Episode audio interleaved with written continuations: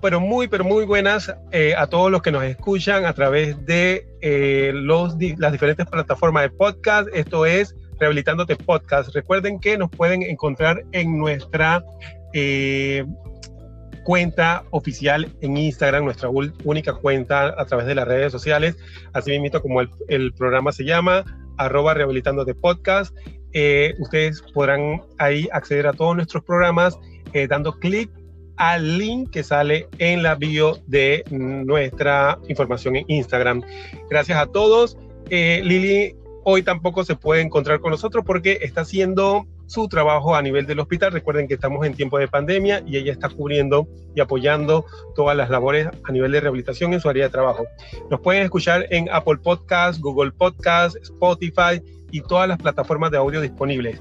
Hoy tenemos un nuevo programa, para mí es un gran placer tener a esta invitada. La conocí el año pasado en el Congreso Latinoamericano de Terapia Ocupacional. Es una súper colega, es docente y vamos a darle la bienvenida a la profesora Aida Cáceres. Hola, profe, ¿cómo está?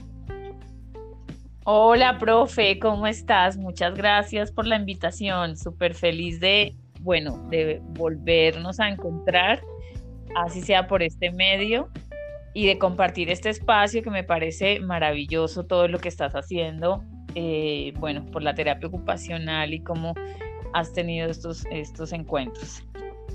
No, gracias a ti. Yo sé que eh, eh, no es para la, toda la gente, a todo el mundo le digo que no es fácil hacer una conexión más cuando hablamos con terapeutas de otros países porque hay que cuadrar mucho y hemos cuadrado por fin Así que ante todo, gracias por aceptar la invitación y gracias por sumarte a este proyecto. Hoy vamos a estar hablando, gente, de reincorporación laboral.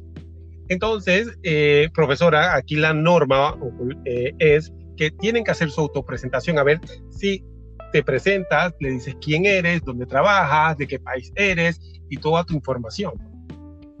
Ok, ok, muchas gracias. Bueno, pues mi nombre es Aida Cáceres Peñaranda, eh, yo soy de Colombia, vivo actualmente en Bogotá, soy profesora de carrera de la Universidad del Rosario, eh, una de las universidades de Colombia que tiene terapia ocupacional. Eh, yo manejo toda la parte laboral ya hace algunos años, soy magíster en salud ocupacional y ambiente de la Universidad del Rosario, soy especialista también en salud ocupacional, auditora en sistemas integrados de gestión. Me formé hace algunos años en integración sensorial. Em, pues eso hizo que en mi época, hace mucho tiempo hice clínica, trabajé en clínica y trabajé en educación, pero me fui orientando por la parte laboral donde actualmente eh, soy consultora de gestión de procesos, de reincorporación, de inclusión laboral, de ergonomía, eh, tanto en el sector de hidrocarburos como en manufactura. He trabajado tanto en empresas privadas como públicas y en las ARL, que para nosotros son como eh, las administradoras de riesgos profesionales, no sé cómo se llama en Panamá, son estas em, eh, empresas, instituciones que afilian a las empresas, que a su vez afilian a los trabajadores y los aseguran.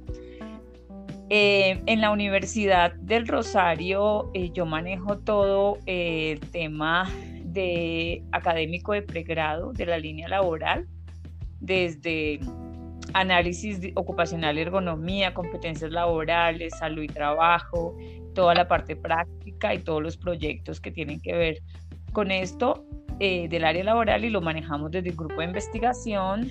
Eh, yo estoy vinculada a uno de los grupos que tiene la universidad, que es el grupo de salud, cognición y trabajo, pero también comparto espacios con el grupo de, investigación de rehabilitación eh, en algunos de los proyectos. Hice parte del Colegio Colombiano de Terapia Ocupacional en la Junta Directiva. Estuve el año pasado algunos meses de vicepresidenta encargada y de fiscal. Actualmente ya no soy parte del comité, pero pues soy miembro activo. Igualmente soy miembro de la Sociedad Colombiana de Ergonomía. pues mm, muy feliz de estar acá y, bueno, como dijo el profe, nos conocimos en ese encuentro maravilloso eh, latinoamericano de terapia ocupacional. Creo que son espacios muy importantes para hacer este tipo de redes y, y conocernos un poco más, reconocernos un poco más. Muchas gracias. Bueno, profe, ya veo que tiene bastante experiencia. Yo creo que una de las cosas interesantes de ser terapeuta ocupacional es que nos podemos reinventar cada cierto, tiempo. Yo creo, creo que queda comprobado con toda tu experiencia, porque veo que empezaste en la parte de integración sensorial y ahora estás en otra área que yo creo que te apasiona bastante, que es el área laboral. Así es, así es. Y, igualmente el área laboral pues une muchísimos eh, aspectos, entonces creo que la clínica es supremamente importante como la parte de salud mental, la parte social, en el área laboral se unen muchas cosas, ¿no? Por eso en el tema que vamos a hablar hoy, eh, yo prefiero hablar de reincorporación ocupacional que de reincorporación laboral, porque definitivamente lo que nosotros buscamos que las personas después de una lesión, una enfermedad, un accidente de trabajo o por una enfermedad común que tengan algún tipo de limitación en la actividad o alguna restricción en su participación social, puedan volver a su vida ocupacional en todas sus ocupaciones, no solamente en el trabajo, ¿no? Ah, ok, entonces yo creo que eh, para andar un poquito más, ya sabemos que no vamos a estar eh, hablando de, reincorporación laboral sobre ahí. Y si digo algo, mal, tú igual corrígeme, es reincorporación ocupacional. A ver, ¿qué es reincorporación ocupacional? Aunque yo creo que ya lo adelantaste un poco, a ver si ahondamos un poquito este, desde tu perspectiva. Ya sabemos que es, eh, por lo que pude entender, es ver toda esa reincorporación, no solamente desde, si vamos a hablar, pienso yo, que si hablamos de reincorporación laboral es solamente una sola área y si hablamos sobre ocupaciones, estamos hablando de la reincorporación en las diferentes ocupaciones que tenemos, ¿no? Así algo es, menos así es, sí señor, exacto, es el regreso, ¿cierto? Es el, el retorno a las actividades eh, que la persona eh, debe hacer en su vida cotidiana, dependiendo del, del ciclo de vida, dependiendo de los roles que realiza, es precisamente, yo creo que es el fin último que, que debemos tener todos los terapeutas ocupacionales, que esa persona retorne otra vez a sus espacios, a sus ambientes, a sus roles. Entonces, claro, yo estoy muy ubicada en el regreso al trabajo porque es uno de mis eh, fuertes, ¿sí? Eh, de la línea y es que la persona tenga, eh, digamos, después de que ha pasado por un proceso de rehabilitación funcional, un proceso eh, de que ya ha adquirido ciertas habilidades, ha recuperado ciertas habilidades o se le han potencializado y ya sabemos que esas son las habilidades que tiene, no hablemos de de esa es la pérdida, sino es, mejor hablar en términos positivos. Estas son las habilidades que tiene la persona y con esas habilidades debe volver a ser una persona productiva en todos los ámbitos. En este caso yo pues estoy muy orientada a la parte laboral porque estoy haciendo como esa facilitación para que las empresas eh, puedan ver que estas personas pueden seguir trabajando, tienen habilidades y debemos abrir espacios en el trabajo, en el medio laboral a través de implementaciones técnicas formativas para que la persona retorne nuevamente. Pero asimismo eh, se debe pensar, y, creo que una de las, uno de los, mm, de los, como de las funciones importantes que creo que yo estoy haciendo con mis colegas en Colombia también, a partir de la universidad, a partir de la red de terapeutas ocupacionales que tenemos en el país, del área laboral es un poco mostrar que la vida en la casa, la vida cotidiana, también incide en ese rol laboral. Entonces que si nosotros no tenemos una visita en su casa para ver cómo retorna también a su vida cotidiana, pues cualquier cosa que suceda en su casa le va a afectar también en el trabajo, ¿sí? Em, si, si, esa persona no logra mantener un equilibrio ocupacional en todas sus ocupaciones, valga la redundancia, como en el descanso y sueño, en la participación social, en su vida familiar, en sus actividades de la vida diaria, em, pues todo esto va a hacer que se afecte su rol laboral. Entonces, esta es una necesidad de empezar a ver todo este, toda, toda esa participación ocupacional que puede tener la, eh, ese trabajador, que finalmente pues es una, un ser humano que está dentro de una sociedad, que se maneja, que, que también está dentro de un colectivo, ¿cierto? Y que todo esto le va, le va a traer alguna consecuencia. Yo creo que has dado en el clavo, yo creo que hay cosas que recalcar aquí que es muy importante, porque a veces cuando piensan en el término que estaba, eh, dije inicialmente que era la reincorporación laboral, versus lo que nos acaba de decir en cuanto a reincorporación ocupacional, yo creo que como terapeutas ocupacionales debemos de hacer énfasis en todas las cosas que hacen las personas que no están relacionadamente a su, relacionada a su trabajo, porque definitivamente esas cosas que hacen extra laboralmente, como las cosas que hacen en su casa, las actividades de esparcimiento y demás, pueden influir tanto positiva o negativamente en una afección laboral, por decirlo algo, ¿no? Pensemos de esa manera, pienso yo, así, lo que yo entendí. de todas maneras, pues, Entonces, en, la, en la literatura se encuentran, ¿no? Los términos de reincorporación laboral, de retorno, en inglés sobre todo se habla mucho de retorno al trabajo. Eh, pero, pero nosotros como terapeutas ocupacionales sabemos que sí existe el reintegro laboral, pero debemos verlo mucho más amplio desde todas sus ocupaciones. Y fíjate que cuando yo actualmente soy la coordinadora académica de un curso que tenemos en la universidad eh, que se llama Gestión Estratégica para la Reincorporación Ocupacional, al que asisten no solo terapeutas, sino también empresarios, eh, personas que lideran los sistemas de gestión, eh, médicos laborales, fisioterapeutas, pues porque todos eh, trabajan en este proceso interdisciplinariamente, ven, empiezan a ver un poco diferente el sentido del reintegro, ¿sí?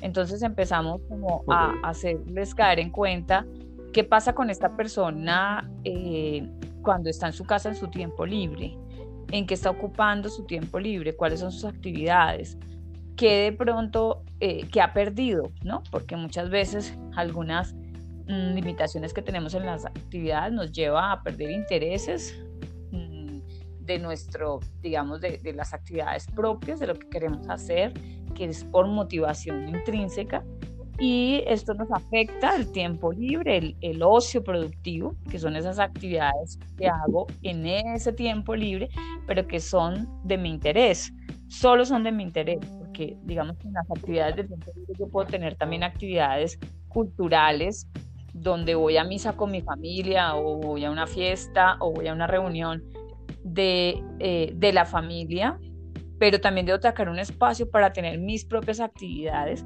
donde yo diga quiero hacer esto por motivación propia, quiero aprender a tocar guitarra o, quiero tomar clases de cocina o quiero ir al gimnasio.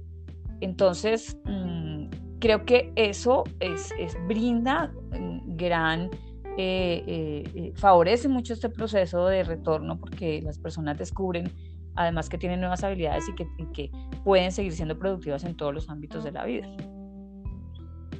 Entonces, definitivamente el terapeuta ocupacional es el que debe de liderar todos estos procesos de reincorporación ocupacional.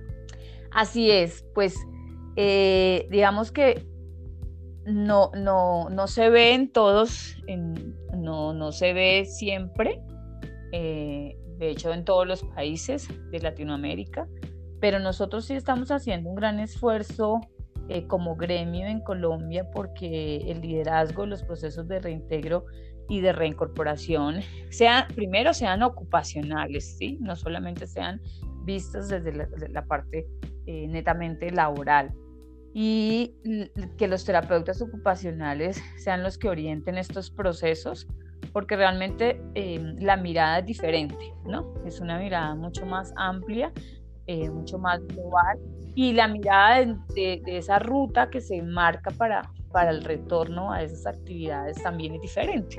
terapeuta ocupacional eh, puede, hacer, puede, puede hacer esa evaluación del, del, desempeño ocupacional de la persona a partir de esas funciones, de esas habilidades, eh, de esos intereses, de esos eh, hábitos que tiene la persona y puede tener esa mirada también desde, desde la actividad como tal, a partir de esas exigencias que tiene la actividad, en términos también de funciones, en términos también de habilidades. ¿Qué es lo que exige esta actividad, pero también qué exige el ambiente, ¿no?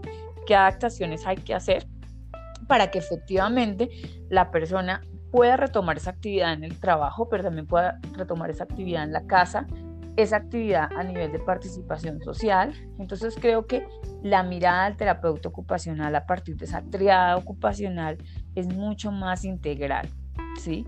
Y ve los aspectos más desde la parte ocupacional. La experiencia que yo he tenido con algunas estudiantes, por ejemplo, que, y bueno, experiencias propias en algunas empresas, cuando hemos llegado a, asesorar estos procesos o a, hacer seguimientos de casos, a mirar cómo van, lo que nos hemos dado cuenta es que hay casos que llevan mucho tiempo eh, de pronto en espera de, de, una reubicación o de pronto lo tenían haciendo actividades que no, no eran de, digamos, no van de acuerdo a su estatus ocupacional porque sencillamente no se había visto todo este marco integral desde la exigencia de la actividad, las capacidades de la persona, que es más un enfoque de capacidades y no un enfoque de, digamos, de enfermedad ni de problemas, sino más desde la, desde la parte de las capacidades del ser humano.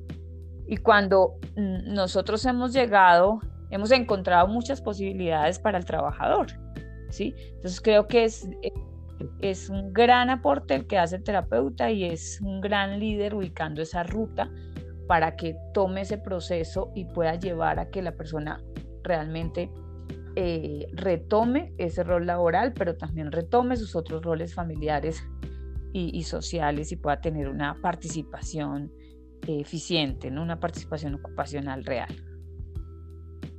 Sí, yo creo que es interesante eso, pero acabas de hablar de eh, algunas, de un proceso, que eso me imagino que conlleva toda una programación, toda una organización y una ruta. Si nos puedes hablar un poquito de cuál sería esa ruta de esos procesos de reincorporación ocupacional. Sí, bueno, yo creo que para las empresas es muy importante que esto se tome. Yo siempre he dicho, eh, que los, los, los procesos de reincorporación ocupacional deben ser enmarcados dentro de un programa, ¿sí? que deben estar dentro de un sistema de gestión de la empresa. ¿sí? No, debe, no deben tomarse como casos aislados, sino como un programa en sí que tiene toda una ruta donde, eh, bueno, en Colombia nosotros tenemos un manual eh, de rehabilitación integral y reincorporación ocupacional que se hizo gracias eh, al apoyo de, algunos terapeutas ocupacionales también em, en el país. Y en este manual nos muestran cómo tenemos que empezar a tener una, una etapa diagnóstica, una etapa de intervención o del ya como del plan de, de acción pero antes de eso debe existir una identificación, una captación de los casos, después una etapa diagnóstica, después una parte de intervención y después una parte de... Y definitivamente eh, esto existe también en la literatura. Yo he tenido la oportunidad de hacer varias revisiones de literatura de todo este tema del retorno al trabajo y de reincorporación ocupacional, vista desde, más, desde lo más amplio. Y efectivamente lo que hemos encontrado en la evidencia es que estas etapas sí organizan los procesos de las empresas y hemos encontrado eh, que cuando los trabajadores están vinculados a programas de rehabilitación integral y reincorporación que vienen ligados desde la rehabilitación funcional, es decir, desde las, eh, desde las instituciones prestadoras de servicios de salud que se conectan con las ARL, por ejemplo, las aseguradoras, se conectan con las empresas, se convierte todo esto en un sistema realmente robusto que hace que exista un buen proceso entre la rehabilitación funcional y que preparen a la persona, la entrenen en las habilidades que se requieren para que retome sus actividades laborales y sus actividades de la vida diaria.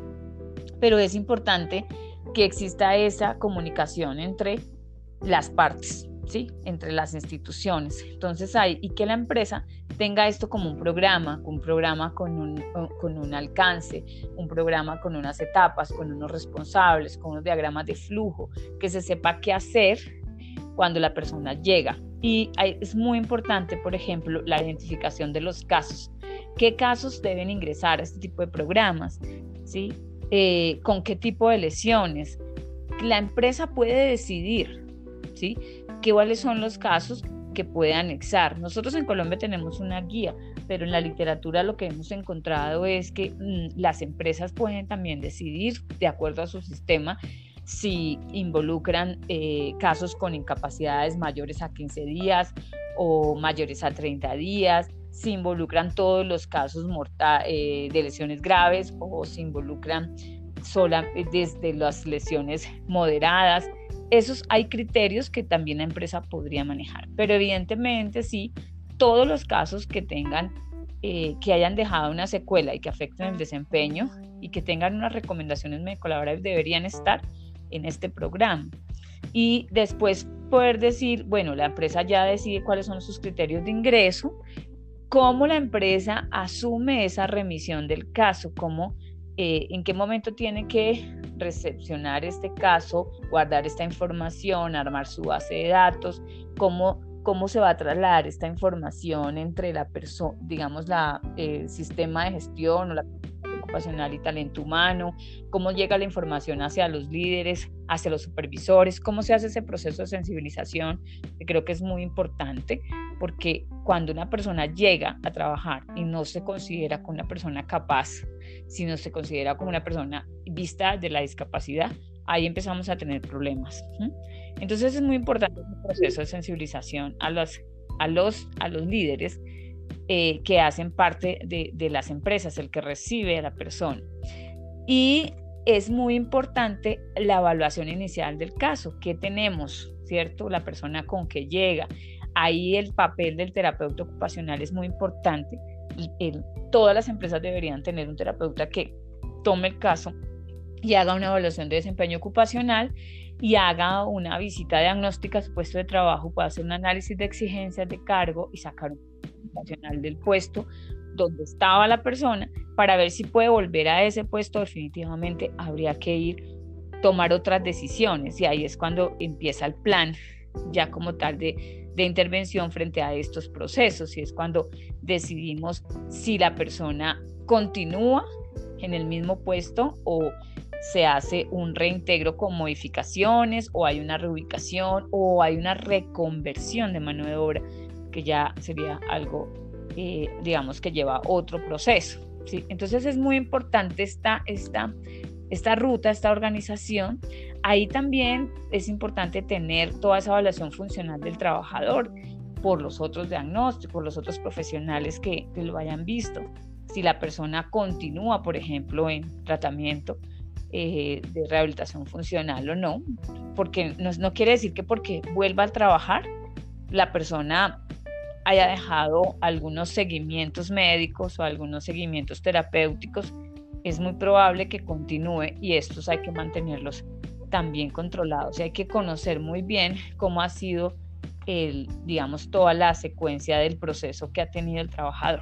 Lo que a veces pasa en las empresas cuando no se tiene organizada toda esta información es que los casos se pierden, ¿sí? En las personas no vuelven a trabajar, están incapacitadas, o no saben dónde los ubicaron, no saben finalmente si funcionó o no funcionó esa, ese reintegro y la persona vuelve y se incapacita por otra cosa y cuando vemos, eso no es raro, que una persona tiene un túnel del carpo, termina con una epicondilitis, termina eh, con tres y cuatro patologías más, porque no hemos hecho el proceso a tiempo. Y entonces ahí empezamos a ver un deterioro de la persona. O también empezamos a ver cómo los mismos trabajadores podrían em, pues aprovechar un poco la situación y el desorden que puedan tener las, las empresas, ¿no? Entonces...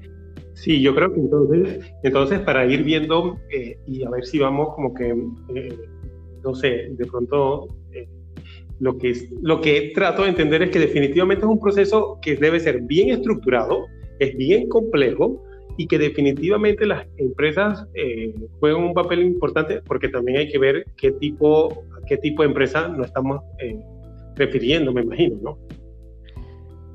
Sí, se supone que eh, estos procesos deberían empezar a aparecer en todas las empresas, ¿no? Así sean pymes, así sean empresas pequeñas.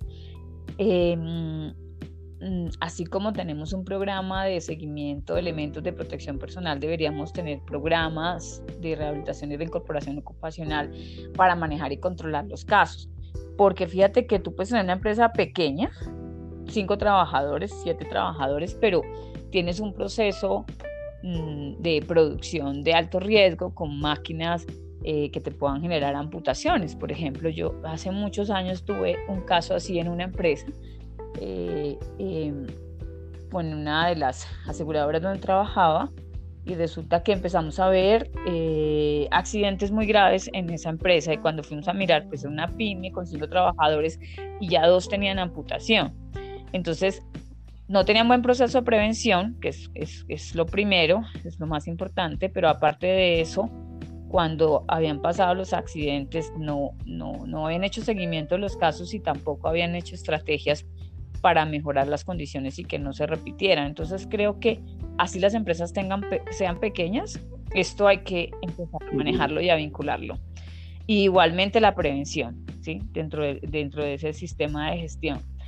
Y eh, pues en, Colombia por lo menos ya en la ley ya se habla de el, manejo de la enfermedad laboral, ya se habla un poco de la, de la ya se habla hace mucho tiempo de reubicación y de la, de la obligatoriedad legal para reubicar las personas sin bajar el estatus y de acuerdo a su, a su desempeño y de acuerdo a su formación. Pero ahora ya empezamos a hablar más de los procesos como programa, como tal. Y nosotros estábamos, eh, hay una ley que está, eh, estaba, pues hemos como ayudado a manejar desde la academia y desde las agremiaciones. Eh, precisamente desde terapia ocupacional asesoramos un poco al, al, al, Estado de, frente a esa ley de rehabilitación y reincorporación para que todos estos procesos queden muy claros, ¿no? Porque las responsabilidades entonces después no, es de la ARL, es de la empresa, es de la EPS, porque a veces, por ejemplo, tenemos casos que no son por accidente, sino un cáncer, por ejemplo. Un cáncer genera una limitación en la actividad o una restricción en la participación social. Y esos casos a veces son abandonados porque nadie responde por esos seguimientos estas personas y la empresa a veces no se siente responsable cuando no son accidentes. ¿sí? cuando no son secuelas de accidentes o cuando no son enfermedades laborales. Entonces creo que es muy importante sobre todo que exista una base legal para que ayude a que las empresas se responsabilicen mucho de esto y las instituciones también, tanto las de salud como las aseguradoras. Creo que en este, en este proceso esta ruta es muy importante también la prueba de trabajo. La prueba de trabajo es un proceso que se hace cuando ya la persona está vinculada, trabajando y donde vamos a, identificar los niveles de productividad, de seguridad, de confort, cómo la persona está respondiendo a ese proceso de adaptación, a esas actividades, que si le están cumpliendo sus, recomendaciones para que no exista mm, posibilidad de que vaya a tener eh, mayores afectaciones en su desempeño. Y después finalmente un seguimiento para ver si ese caso fue un caso exitoso realmente en este proceso.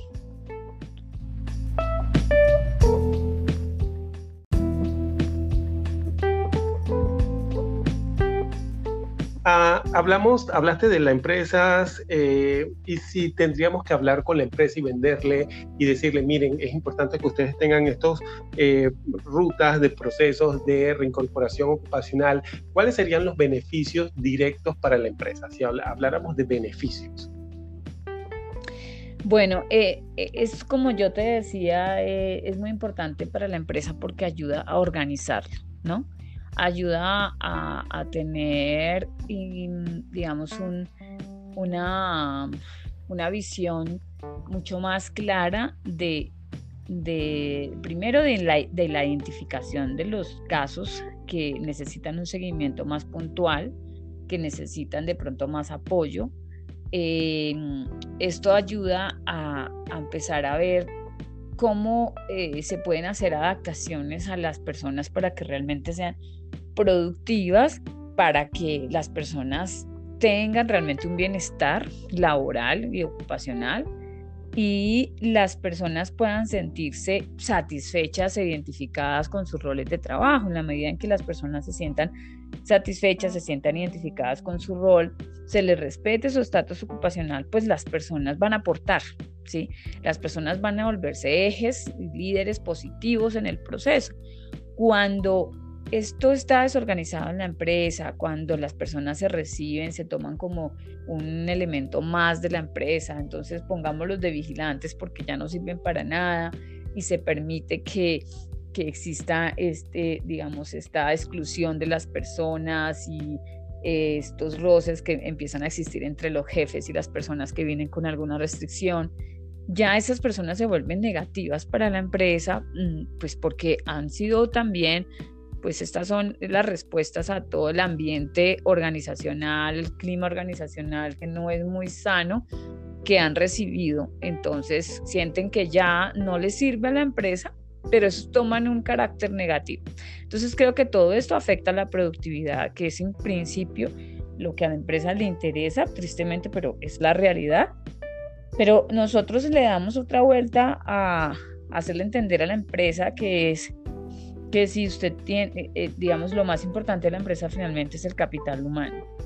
Y si esas personas están satisfechas, van a favorecer los procesos de productividad y se va a favorecer el clima eh, organizacional de la empresa. Entonces, lo que yo he visto en mi experiencia es que cuando hemos logrado organizar a las empresas con esto y lo hemos podido vincular a los sistemas de gestión, desde los programas de, de prevención, eh, desde los programas de, del sistema como tal de la empresa, estas mismas personas se convierten en líderes de esos programas de prevención. Entonces, fíjate que qué bonito porque ellos realmente se vuelven ejemplo a seguir de otras personas y pueden contar un poco su historia, cómo están ahí, cómo eh, se sienten, eh, digamos que todavía tienen capacidad, que son productivos y no todo lo contrario, ¿no? Nosotros en, Latinoamérica y en el mundo.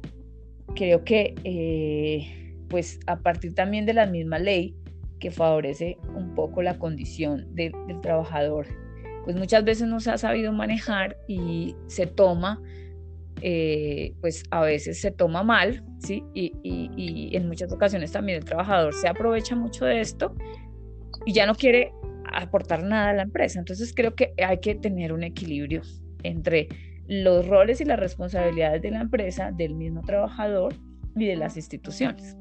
Sí, yo creo que eso es muy importante. Pero yo, yo creo que ya podemos ir, eh, ya estamos como medio pasado en tiempo, pero yo creo que dos cosas antes de finalizar y de ir concluyendo.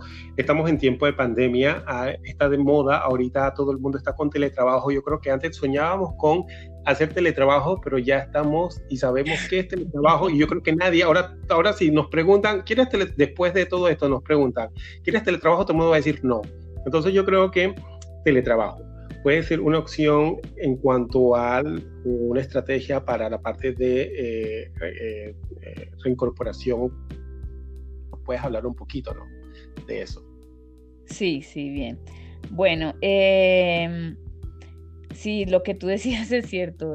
Todos tal vez algún día soñamos con que queríamos hacer teletrabajo y, bueno, nos hemos dado cuenta que el teletrabajo, si no se sabe manejar muy bien, no genera ese equilibrio ocupacional que, debería generar el teletrabajo, ¿no? En principio, el teletrabajo eh, pues eh, quiere aportar cuando aparece el, teletrabajo, quiere aportar precisamente que la persona pueda ser mucho más independiente, que pueda trabajar de su casa, atender sus cosas personales, atender sus cosas laborales, pero resulta que para eso también se necesita una autodeterminación, se necesita una organización, se necesita muchas cosas donde está involucrado tanto el trabajador porque eh, no todas las, todos los trabajadores podrían tener esas habilidades para estar trabajando desde su casa. Por ejemplo, eso implica planeación, organización.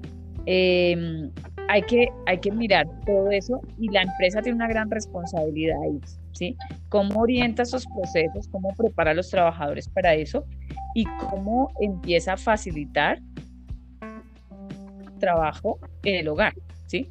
Porque eh, la empresa frente al teletrabajo tiene esas obligaciones. Entonces, si se puede utilizar no como estrategia en la reincorporación, bueno, creo que en este momento eh, eh, van a haber muchos casos por restricción, que no puedan ir a trabajar y tengan que estar en la casa, y esos casos que vienen ahora por restricción del COVID, eh, van, a, van a parte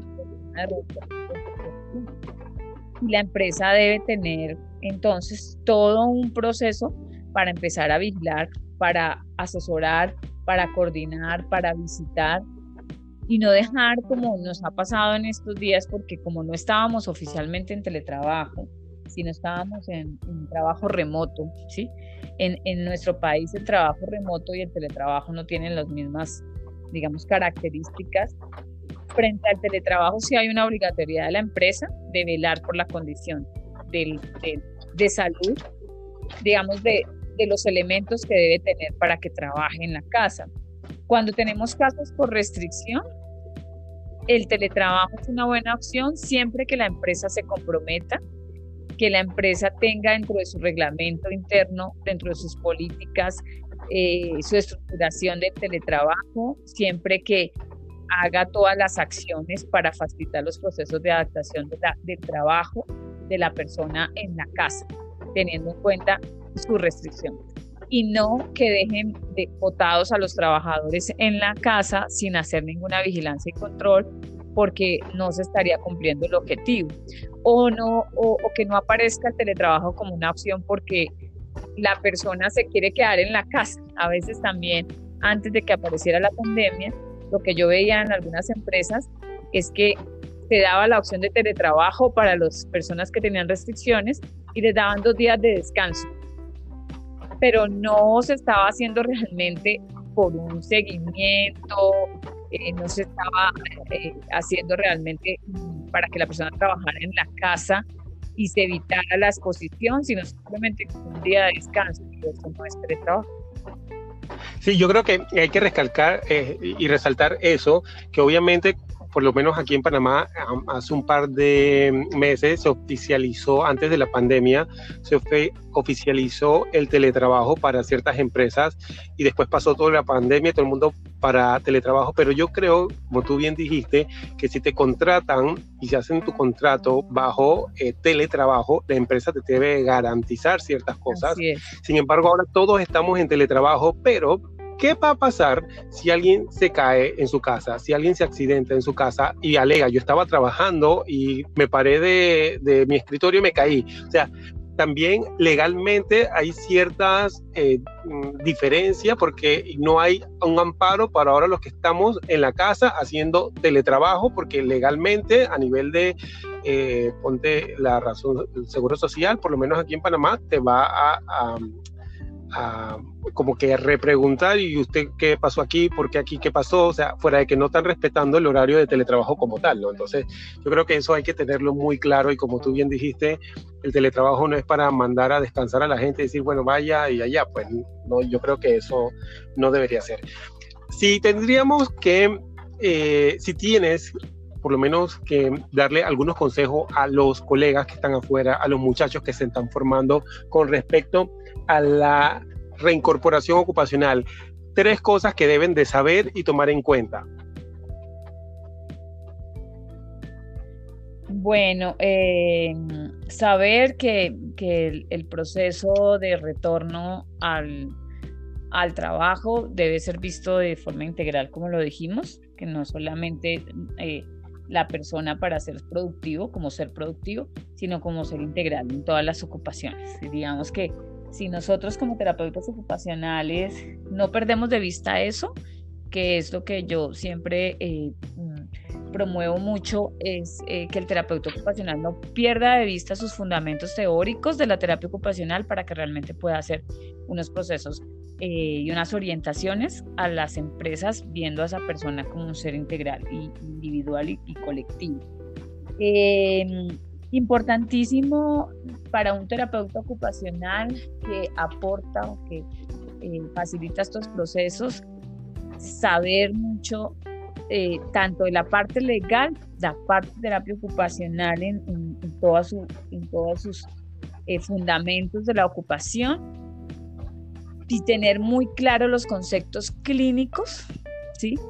Porque creo que la parte clínica es muy importante, o sea, nosotros estamos ayudando a vincular o a retornar personas que han tenido banquito rotador, que han tenido síndromes de, pues, de eh, del o una hernia discal o también enfermedades mentales. Entonces creo que los fundamentos teóricos clínicos son supremamente importantes y esa capacidad que tenga el terapeuta ocupacional de ser muy líder, de poder integrar todos estos conceptos y poder eh, hacer esa empatía con, las directivas y con las instituciones, realmente eh, mostrando que este rol ocupacional es como la sombrilla que, que, que, debe existir en este proceso y esto le da un gran valor también a la parte productiva de la empresa. Bueno, profe, yo creo que usted ha dicho mucho con estas tres recomendaciones para todos los teos, todos los jóvenes eh, que quieran eh, eh, saber, involucrarse más en esta área. ya estamos súper pasados de tiempo. Yo te dije que no nos, que esto es, al, al, inicio uno se siente nervioso, pero ya después uno le agarra el gusto y uno aquí podemos estar horas y horas hablando. Así, que muchas gracias, muchas gracias, muchas, pero muchas gracias a toda la gente. Recuerden que nos pueden encontrar en nuestra cuenta en Instagram, arroba rehabilitándote podcast. Ahí en nuestra bio le dan clic al link que está ahí y pueden escuchar este y otros programas. Profe, este, si la gente te quiere eh, conseguir, ¿dónde te puede conseguir? Si le das un correo, no sé. Claro que sí, claro que sí. Eh, bueno, a mí eh, pueden ubicarme a mi correo institucional de la Universidad del Rosario. Eh, es H, bueno, es, es no es, como Haida con H, H-A-Y de Yuca, aida.cáceres arroba urrosario.edu.co. Eh, a nosotros nos pueden seguir como programa de terapia ocupacional de la Universidad del Rosario, también por las redes sociales. Estamos manejando eh, terapia ocupacional UR en Instagram y en el Face.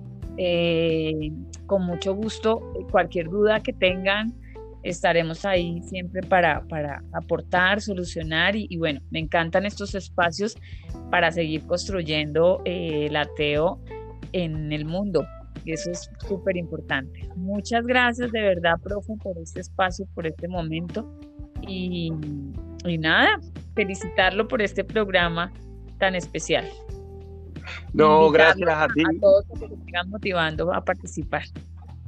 Exacto, yo creo que eh, el objetivo de hacer este programa es darnos a conocer eh, como terapeutas ocupacionales. Hay mucha gente buena haciendo muchas cosas nuevas.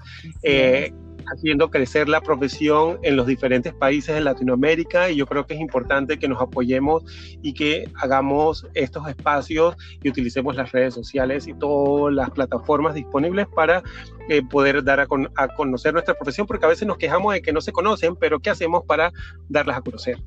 Así que muchas gracias eh, a toda la gente. No, no, dilato más el programa porque ya nos requete pasamos. Nos estamos viendo. Gracias, profe. Gracias a ti. Un abrazo fuerte. Vale, abrazos y chao, gente. Nos estamos viendo. Adiós, gracias.